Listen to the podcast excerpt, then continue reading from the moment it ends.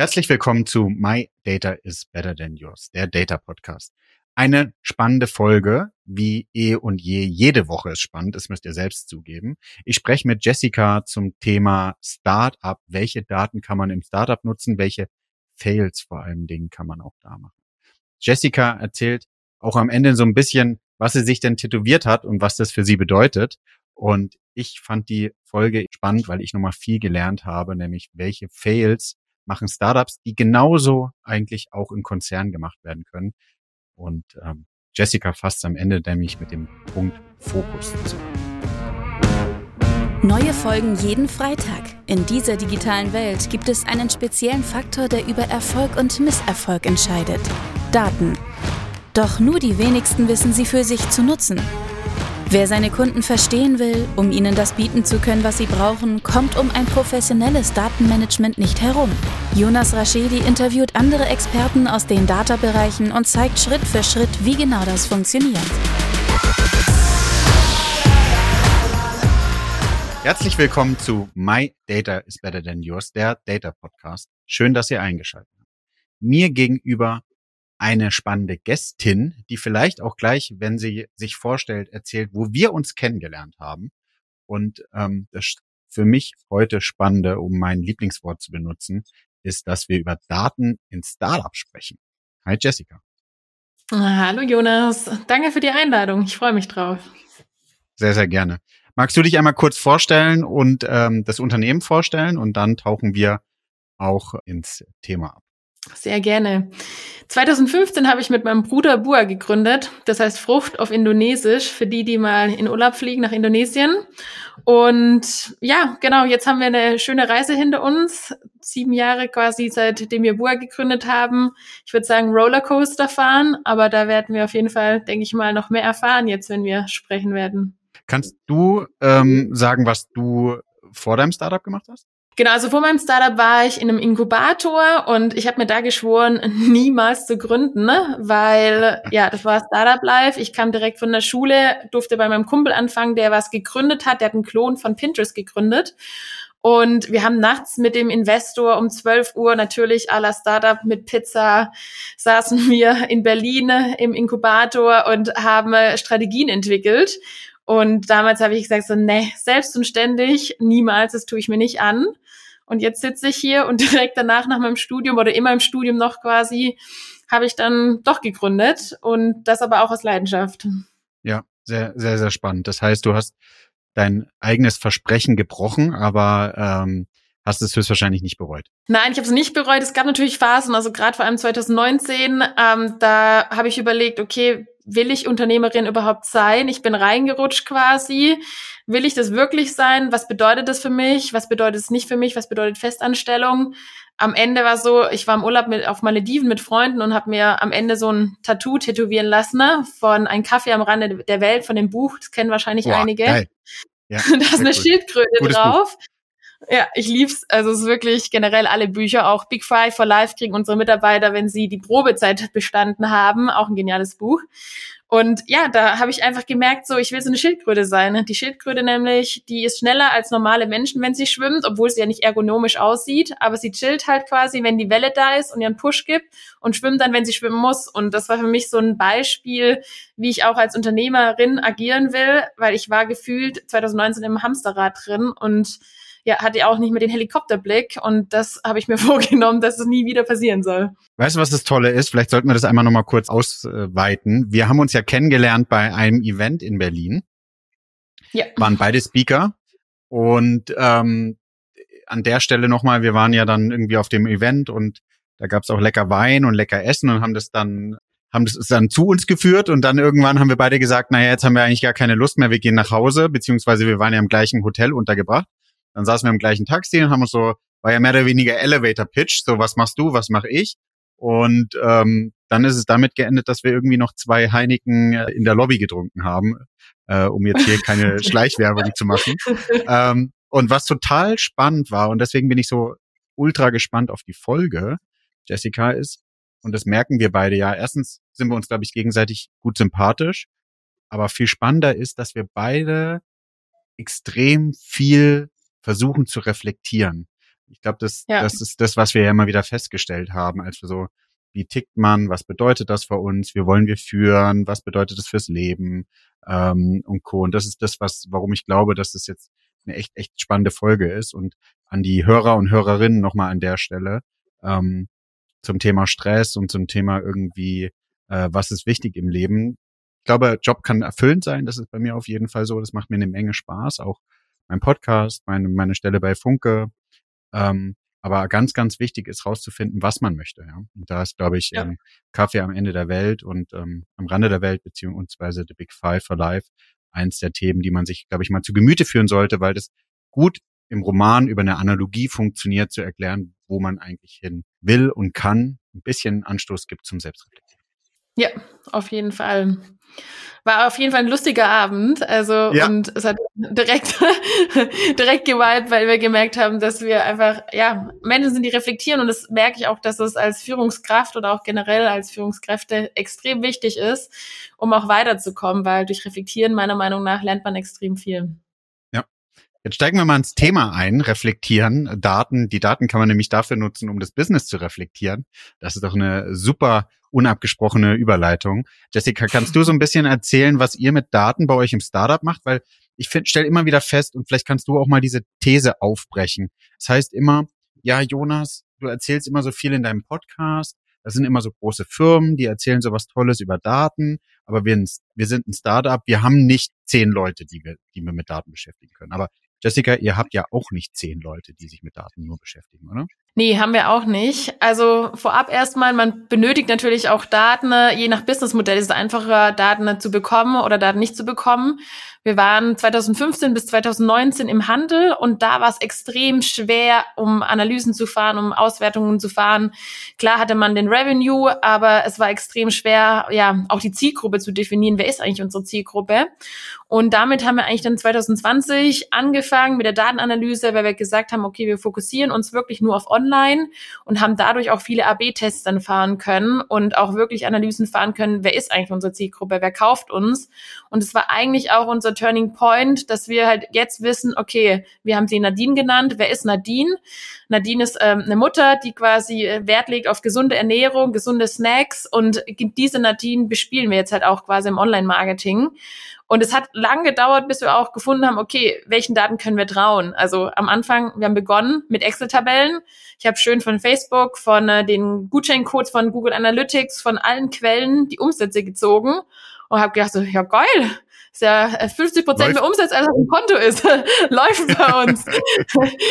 ja, also da habe ich dann gemerkt, okay, da gibt's irgendeinen Fehler, den nennt man Attributionsfehler.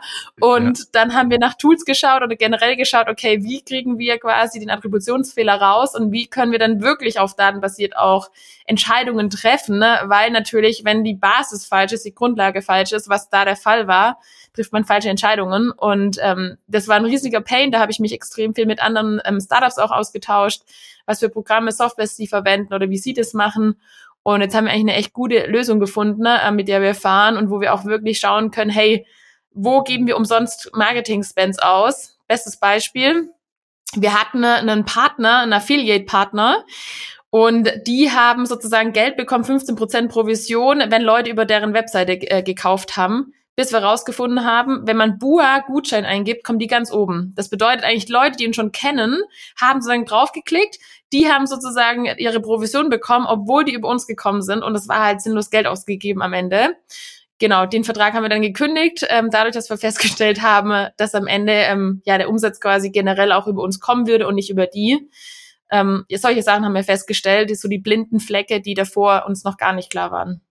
Ja, ein spannendes Thema, weil das kann man auch technisch lösen, ist, mal, ist mir bekannt, mit der sogenannten Cookie-Weiche, dass du eben einst oder einer Basket Protection, das heißt, sobald der Kunde eigentlich schon im Warenkorb ist und den ersten Besuch der Seite vielleicht über eine Google Ads oder irgendwas anderes gemacht hat, ähm, bedeutet das im Endeffekt, der Basket wird eingefriest und wenn er dann oder die, die Kundin oder der Kunde, du hast sie ja Nadine genannt, Nadine irgendwie bei Google nach einem Gutscheincode sucht und dann auf die Seite kommt und kauft, dass es eben nicht dem Affiliate zugeordnet ist. Und das stelle ich immer wieder fest, wenn, wenn meine, meine Kunden, die ich so ein bisschen im E-Commerce-Bereich äh, betreue, ist ja eine kleine Zahl, die ich sozusagen noch mit berate, ähm, so als, als Freelancer-Berater, Da sind das mit die häufigsten Fehler. Ja. Tipp für die Hörer und Hörerinnen.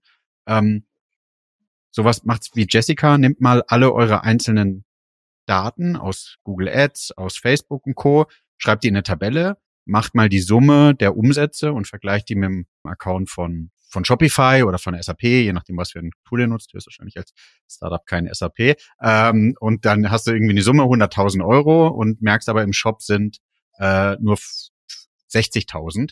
Und dann stellst du fest, dass unterschiedliche Kanäle meinen, zu sagen zu können, dass das der Kanal war, der dafür gesorgt hat, dass der Kauf stattgefunden hat. Und was dann nochmal mehr hilft, ist einfach First Click Attributionsmodell. Das gibt's ja in Google Analytics 4 versus Last-Click-Attributionsmodell sich anzuschauen und dann stellt man schnell fest, dass wenn Affiliate im First-Click im Vergleich zum Last-Click weniger Umsatz macht, dann ist das auch ein Anzeichen dafür, dass zum Beispiel ein Affiliate-Partner irgendwie am Ende den Umsatz abgreift. Und, ähm, genau. Und wir haben da auch noch verschiedene also da gibt's verschiedene Versionen auch. Also wir haben zum Beispiel noch linear, da wird klar quasi ja. nach gleichen Anteilen gewichtet. Oder aber auch, wir haben extra was für uns primär sozusagen noch ja identifiziert, weil wir also meistens über Influencer verkaufen. Und dementsprechend haben wir halt gesagt, okay, ähm, der Last Touch ist 70 Prozent und First Touch 30 Prozent. Und Last Touch ist halt meistens mit dem Gutscheincode ähm, und dementsprechend haben wir es so gewichtet und gesagt, okay, das ist quasi unser Attributionsmodell, was wir für unsere Company verwenden, aber das kann jeder je nach Business ähm, Case für sich selber entscheiden, was für ein Attributionsmodell passend ist.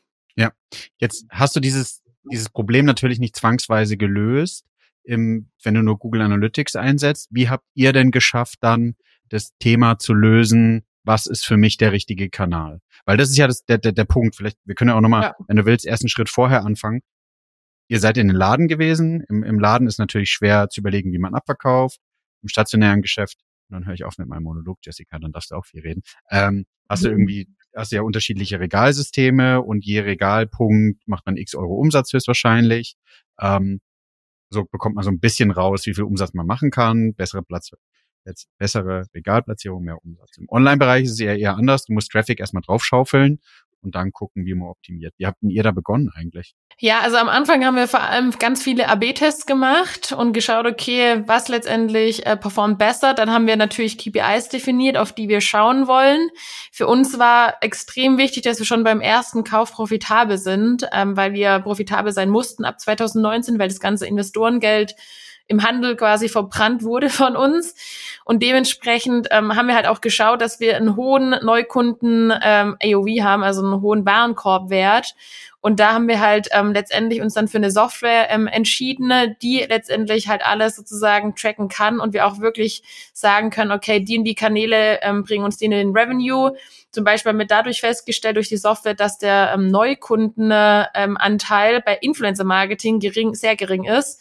Das bedeutet, wir haben sozusagen bei Facebook-Marketing haben wir sozusagen viel mehr Spend für Neukunden reingesteckt und der ROAS ist viel schlechter als es beim Influencer-Marketing. Aber das ist bewusst so, weil wir sagen, okay, wir öffnen den Funnel, zahlen quasi mehr bei Facebook rein und holen sie dann sozusagen durchs Influencer-Marketing. Das war ein strategischer ähm, Step, den wir ähm, durch die Datenanalyse am Ende auch ja feststellen konnten und dementsprechend auch Maßnahmen ergriffen haben und gesagt haben, ja, wir werden quasi mehr Geld in Facebook reinstecken spannend war auch zu identifizieren, wir können auch auf Influencer-Ebene gehen, zu sehen, okay, welche der Influencer geben oder bringen uns Neukunden und welche der Influencer geben uns keine Neukunden und dementsprechend auch die Influencer häufiger buchen, wenn sie uns viele Neukunden geben und weniger häufig buchen, wenn sie uns quasi eh Kunden geben, schon, die wir eh schon haben. Und da kann man halt quasi immer eine Stufe tiefer gehen bei unserer Software, um zu schauen, okay, wie können wir das Geld oder Marketing-Spend effizient auch einsetzen. Ja, These, glaubt glaubst du, dass man schafft, beim ersten Kauf profitabel zu sein? Also wir haben Customer Acquisition Cost für 20 Euro. Ähm, wenn wir, also jetzt im Winter haben wir es geschafft und im Januar schaffen wir es auch, Sommer schaffen wir es nicht. Also bei, wir merken es extrem, wir sind total saisonabhängig. Unsere ja. Früchte, vor allem Erdbeeren, laufen halt im Januar extrem gut. Alle nehmen sich vor, gesund zu snacken. Erdbeeren gibt's ja. nicht im Januar, alle lieben Erdbeeren. Und da äh, sind wir profitabel beim ersten Kauf. Im Sommer ist der Kack extrem hoch bei uns, also die Customer Acquisition Costs, dass wir da nicht beim ersten Kauf profitabel sind und auf den Customer Lifetime Value gehen müssen. aber generell strategisch entschieden haben, im Sommer nehmen wir den Spend komplett runter, weil wir bei Kohorten festgestellt haben, dass am Ende es so ist, dass alle, die wir vor allem im Herbst einsammeln, alle Kunden, die Kunden sind, die auch wieder kaufen und die, die wir im Sommer einsammeln, wir nicht unbedingt konvertieren zu Wiederkäufer. Das war auch eine extrem spannende Erkenntnis, die wir ähm, durch die Analysen ja, bekommen haben. Okay, also erstes Learning ist, profitabel einzukaufen, ist Essen echt ein Saisongeschäft. Und zusätzlich ja. dazu guckt man sich nach, wenn man sogar schafft, was ja meiner Ansicht nach Königsdisziplin ist, den ersten Kauf schon profitabel hinzubekommen. Ja. Dann anzugucken, wann bekommt man die Leute eigentlich zum Zweitkauf oder über welchen Kanal. Und das ist auch wieder bei euch gerade ein Saisongeschäft.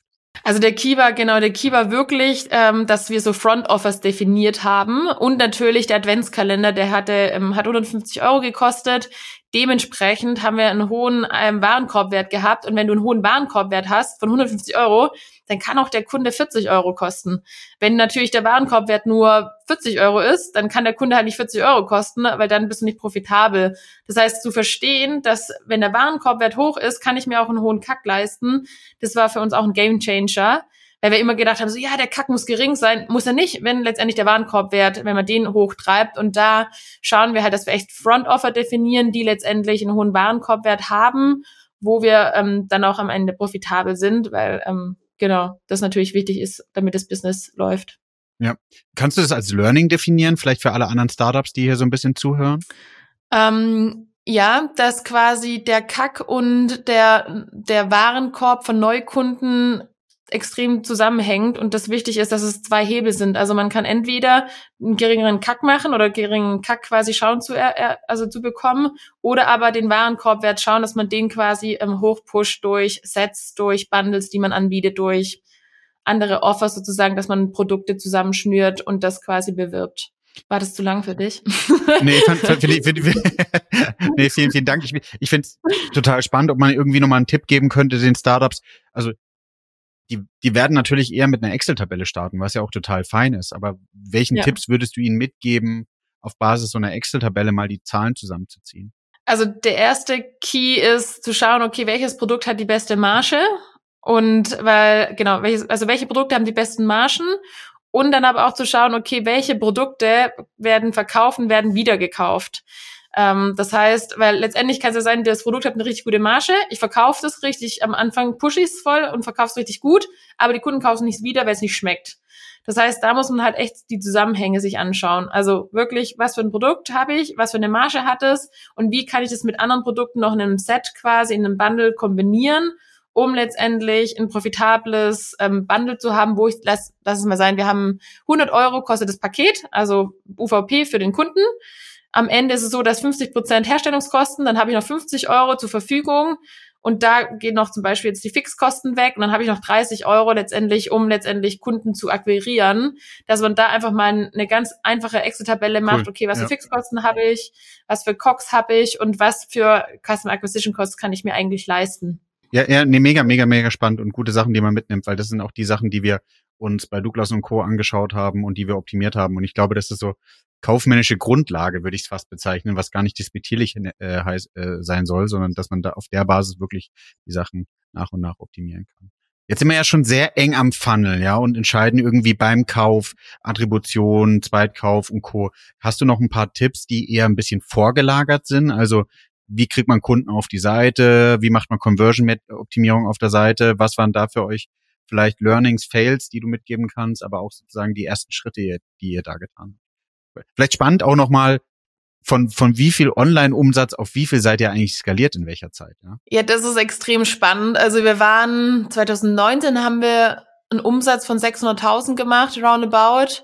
Dann 2020 sind wir direkt auf Online gegangen und hatten dann ähm, zu zweit, weil wir allen, also allen Teammitgliedern kündigen mussten. Und dann haben wir zu zweit dann quasi 2020 ähm, plus noch eine Festangestellte, die wir dann eingestellt haben, ähm, auf 9,8 Millionen, nee, zwei, sorry, 2,8 Millionen ähm, skaliert und danach auf 9 Millionen. Ähm, und das ging halt nur, weil wir quasi gesagt haben, okay, wir fokussieren uns auf Online und Online kannst du halt auch zu zweit, also das stemmen. Also fast drei Millionen Euro Umsatz zu, zu zweit geht, wenn man letztendlich halt, ja, wir haben halt wirklich viel automatisiert und dementsprechend ähm, da halt ähm, Energie reingesteckt. Und der Key war aber auch für uns, also wir haben wirklich, wir haben gemerkt, okay, ähm, Mama-Influencer, weil unser Produkt ist für Kinder extrem gut, es ist gesund. Und wir haben auch gemerkt, wie wir die Mama-Influencer ansprechen müssen oder generell die, die Mamis. Und da war ein Key einfach, wenn man reinbeißt und es knackt und das als Ad. Das war dann so, wo wir gemerkt haben, okay, das, das zieht richtig. Und ähm, das erste war halt so, wir sind davor komplett auf, also auf Veganer gegangen, auf Healthy, auf Sportler und es lief überhaupt nicht. Und da haben wir gedacht, okay, wir können das Business schließen, es funktioniert nicht, äh, die Kosten sind viel zu hoch. Und als wir da quasi die Zielgruppe geändert haben, das war wirklich der Turning Point. Und es war spannend. Ich, ich weiß noch ganz genau, ich war auf einer B2B-Messe. Wir machen auch B2B, dass man das Logo drauf macht bei sich und das als Giveaway gibt. Und dann war ich auf der B2B-Messe und das war die erste Influencerin, Mami-Influencerin, die ich gebucht habe.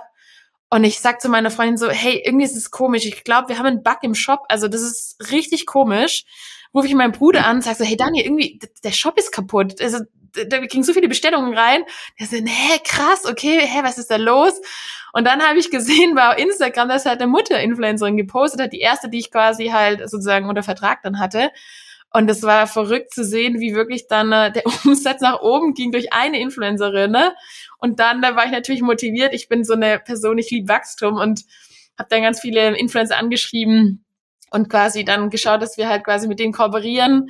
Ja, und das war eigentlich so das zweite Learning, also die richtige Zielgruppe finden, Market, ähm, den Market Fit finden und wenn das quasi vorhanden ist, dann ähm, kann man was skalieren. Wie gesagt, wir haben vier Jahre lang rumgewurstelt und vier Jahre lang das finden müssen und manchmal muss man einfach nur durchhalten und das ist, glaube ich, auch ja. der Key gewesen. Ich glaube, ja. andere hätten schon 2019 gesagt, okay, wir melden Insolvenz an. Und ähm, ich habe aber an die Idee geglaubt, ich wusste, es wird funktionieren. Und das Coole war, unser Erstinvestor auch, er, hat, er glaubt an mich und an meinen Bruder.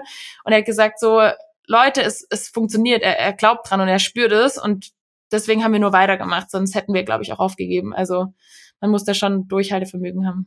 Genau, das ist key. Ich glaube, wenn man sich anguckt und sich mit anderen Leuten vergleicht, ist es immer so, und wir, das ist ja auch das Thema zum, zum Reflektieren, äh, Jessica du siehst Startups nebendran, die irgendwie 50 Millionen machen und Co. Du siehst viel von, von Snox, was ja mega positiv ist, aber Snox oder andere Unternehmen, um gar nicht, äh, jetzt nicht Snox hervorheben, aber die haben alle ewig gebraucht, um auf diese Ebene zu skalieren, was ja auch super ist. Aber du musst Durchhaltevermögen zeigen. Du musst ja. mal nach links, du musst mal nach rechts schauen, du musst mal Alternativen austesten. Also sonst wäre doch jeder selbstständig und mega erfolgreich, wenn man irgendwie eine Ad schaltet und plötzlich das Geld ähm, reinläuft, sondern es sind Alternativen, ja. die man einfach mal testen muss. Und, und ähm, Thesen müssen auch bestätigt werden. Es kann ja sein, dass es eben nicht funktioniert, dass man die Persona, die man sich vorstellt, äh, da erreicht, sondern man eine andere Persona erreicht. Ich glaube, es gibt PayPal oder andere Beispiele, die man, glaube ich, online auch gut googeln kann, die immer mit einem anderen Geschäftsmodell gestartet haben, immer mit einem anderen These und dann sich dahin entwickelt haben. Immer Test, Learn, also Test, ja. Fail, Learn mehr oder weniger und, und jetzt erfolgreich sind. Also ich ziehe also, meinen virtuellen Hut äh, vor eurer Leistung. Ja, das ist spannend, weil wir sind nicht als Snack Company gestartet, sondern jetzt, wo du auch gesagt hast, wir sind eigentlich als Smoothie-Unternehmen gestartet. Also unser ja. Slogan hieß Smoothies neu erfunden. Ähm, und eigentlich war das Ziel, dass man die Mischungen nimmt, mixt und dann Smoothie hat. Geht jetzt immer noch, aber es macht halt vielleicht so ein Prozent der, der Kundschaft. Aber das war eigentlich die Ursprungsidee, weil ich in Thailand Smoothies geliebt habe und zu Hause nie Smoothies gemacht habe, weil es viel zu aufwendig ist. Und ähm, das war das erste quasi, das erste Learning, dass die Kunden das Snacken oder ins Müsli machen und nicht als Smoothie verwenden. Das heißt, da haben wir dann auch Slogan geändert, unser CI geändert und da nochmal Sachen verändert. Spannend war auch, was auch noch echt ein Key war, ich jetzt nie gedacht, ich habe immer gedacht, das Produkt ist so geil, das verkauft sich von alleine. Auf Messen lief es auch immer richtig gut, aber halt online nicht oder halt im Handel nicht. Und dann war der, ähm, das, der Key war auch so wirklich das CI zu ändern, also wirklich das Design zu ändern, zu schauen, dass die Verpackung passt, ähm, dass es ansprechend ist und ich habe es in der Uni gelernt, ne? aber ich habe, ich brauche immer den Beweis in der Wirtschaft, das dass das auch stimmt, was ich in der Uni lerne. Und es, es hat, es hat gestimmt. Also ja. Sehr cool. Die Attributionsthema ist ja wirklich das holistische Optimieren. Ihr habt ja mit Facebook Ads gestartet. Welche Zahlen habt ihr euch denn da angeguckt? Was sind so die Themen, was so die, die Schritte, die man nach, nach, nacheinander machen sollte? Also wir haben mehrere Zahlen uns angeschaut, natürlich Frequenz, also wie oft eine Ad natürlich ausgespielt wird. Ähm, das ist eine, eine Ad nicht, weil wir hatten auch dann ab und zu Themen, dass Leute gesagt haben, boah, hey, ihr schaltet viel zu viel Werbung. Dann aber natürlich Conversion Rate, also letztendlich wie viele Leute kaufen am Ende wirklich noch bei uns und ähm, den ROAS, das war schon auch immer, den wir uns angeschaut haben, wobei das halt mega interessant auch wiederum ist. Facebook zeigt einen ganz anderen ROAS an jetzt als Google Analytics und wie, wie gesagt, wir haben jetzt Attribute und das als Single Source of Truth, weil wir gesagt haben, okay, das ist unser, unser System und da müssen auch die Agenturen danach oder auch unser Team danach optimieren und nicht, dass man quasi Äpfel mit Birnen vergleicht. Das war eigentlich am Anfang das größte ähm, Problem. Also da haben wir wirklich auf Click-Through-Rate geschaut, okay, was die Click-Through-Rate, manchmal war es so, dass die Conversion schlecht war, aber Click-Through-Rate war gut. Und dann haben wir halt letztendlich die Leute eingefangen durch eine andere Ad wieder was extrem gut bei uns funktioniert, sind Gründer-Ads. Also wirklich, wo wir als Gründer, mein Bruder und ich, da sind und halt über das Produkt erzählen. Und aber auch ähm, Ads, die halt aus dem Alltag sind, also UGCs, wo man wirklich sieht, wie Kinder das snacken oder wie ähm, ja, andere Leute quasi das Produkt essen. Ja, so Social Proof. Genau, also ja. Über, über euch selber und über andere. Mega spannend. Jetzt, ich, ich spreche aber ja früher immer oder spreche immer noch gerne über den ersten Data Hire. Habt ihr schon jemanden, der wirklich nur Daten macht? Oder was wäre für euch? Ihr habt ja klein gestartet. Du hast gesagt, es gab eine Phase, was ja auch okay ist. Man muss sich auch mal ähm, sozusagen eingestehen, dass man an, an manchen Stellen verloren hat oder was falsch gemacht hat oder falsch ist vielleicht auch der falsche Begriff, aber sich nochmal umdenken muss.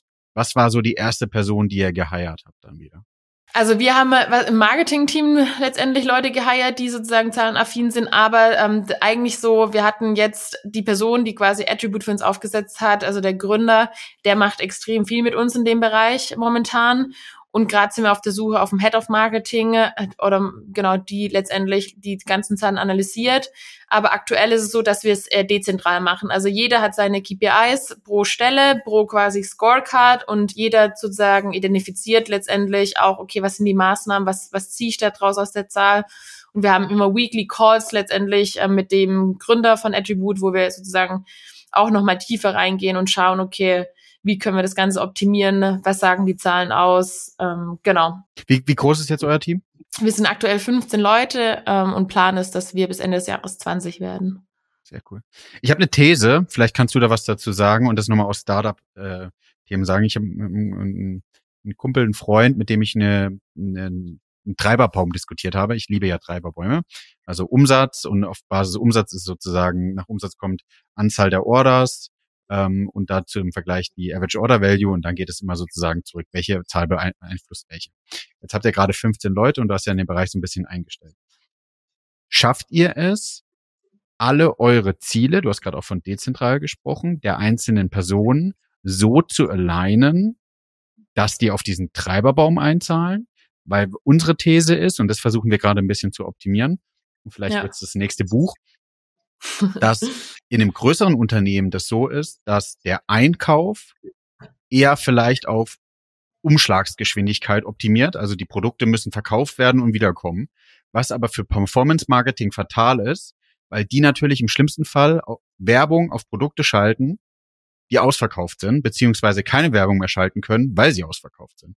Also habt ihr so einen Fall oder hast du, glaube ich, noch das, oder hast du das Gefühl, dass das bei euch nicht, nicht ist und wenn ja, warum? Also das ist immer, ich würde sagen, so Marketing und Einkauf oder Supply Chain. Also wir haben das extrem gemerkt, die müssen Hand in Hand arbeiten und klar, jeder hat so seine Ziele, nämlich der eine hat seine Umsatzziele und der andere hat seine ähm, ja seine anderen Ziele letztendlich ähm, oder dann, dass wir halt out of stock quasi dann irgendwann waren. Und das haben wir auch gemerkt, dass das Alignment da meiner Meinung nach ausschlaggebend ist auch für den Erfolg eines Unternehmens, weil wenn du natürlich zu viel auf Lager hast, dann ähm, ist es natürlich auch für die Liquidität schlecht oder fürs Unternehmen schlecht.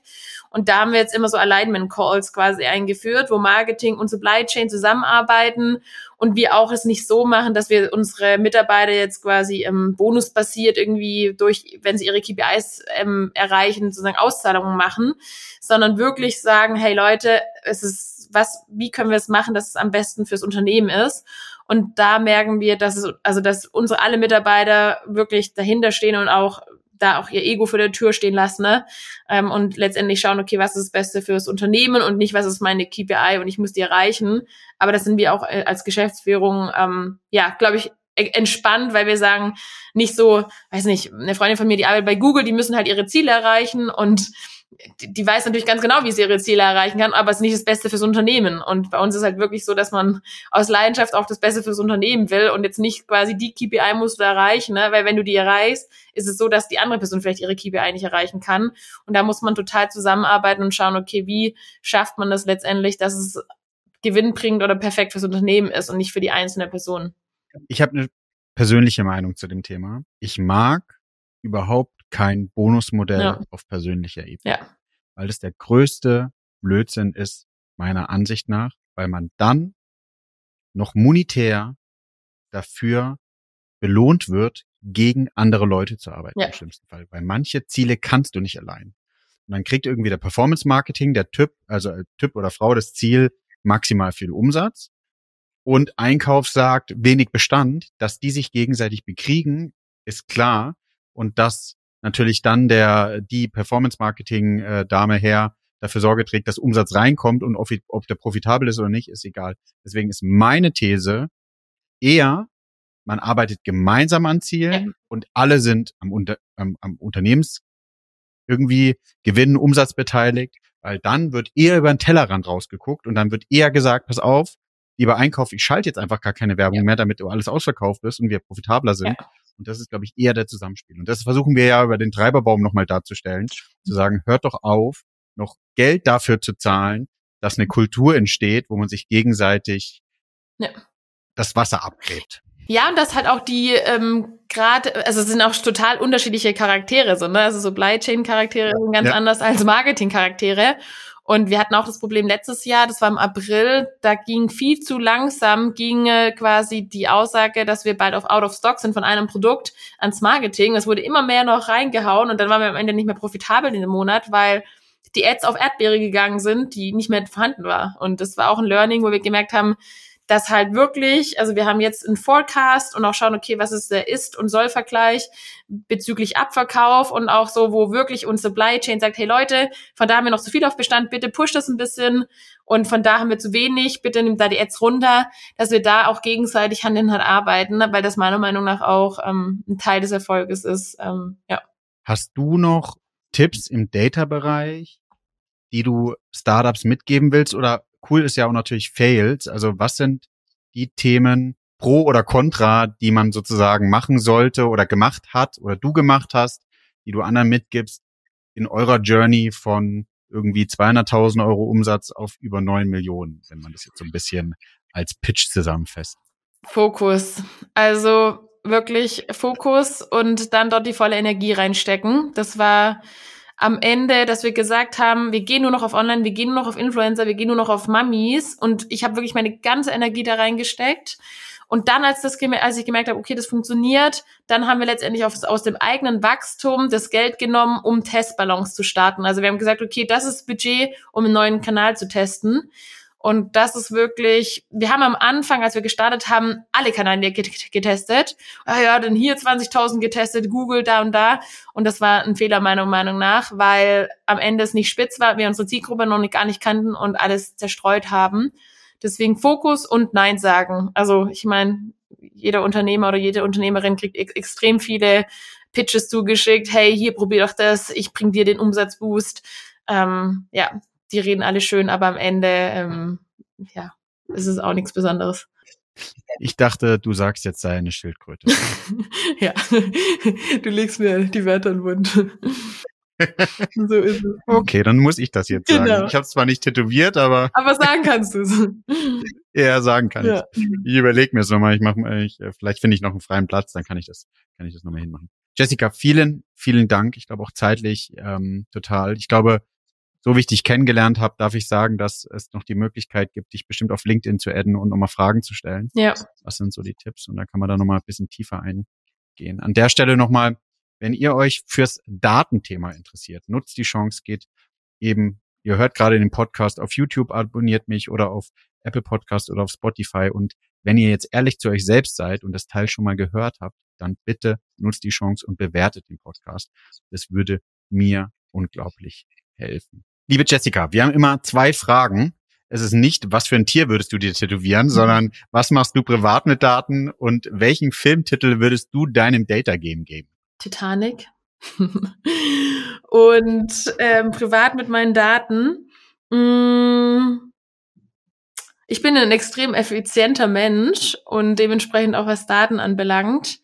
Ähm, ja, ich schaue einfach privat auch, okay, was für Ausgaben habe ich, ähm, auch wie viel Zeit investiere ich in was rein. Also ich teile mein Leben so auf in so verschiedene Säulen, in Familie, Freunde, Arbeit, ähm, Freizeit und dann letztendlich, okay, wie viel Prozent investiere ich wo rein. Ähm, ja, also ich mache da auch ziemlich viel letztendlich mit Zahlen und Daten. Genau. Cool. Dann vielen, vielen Dank, Jessica, dass du da warst. Danke euch für die Einladung und hat mich gefreut, mit euch zu reden.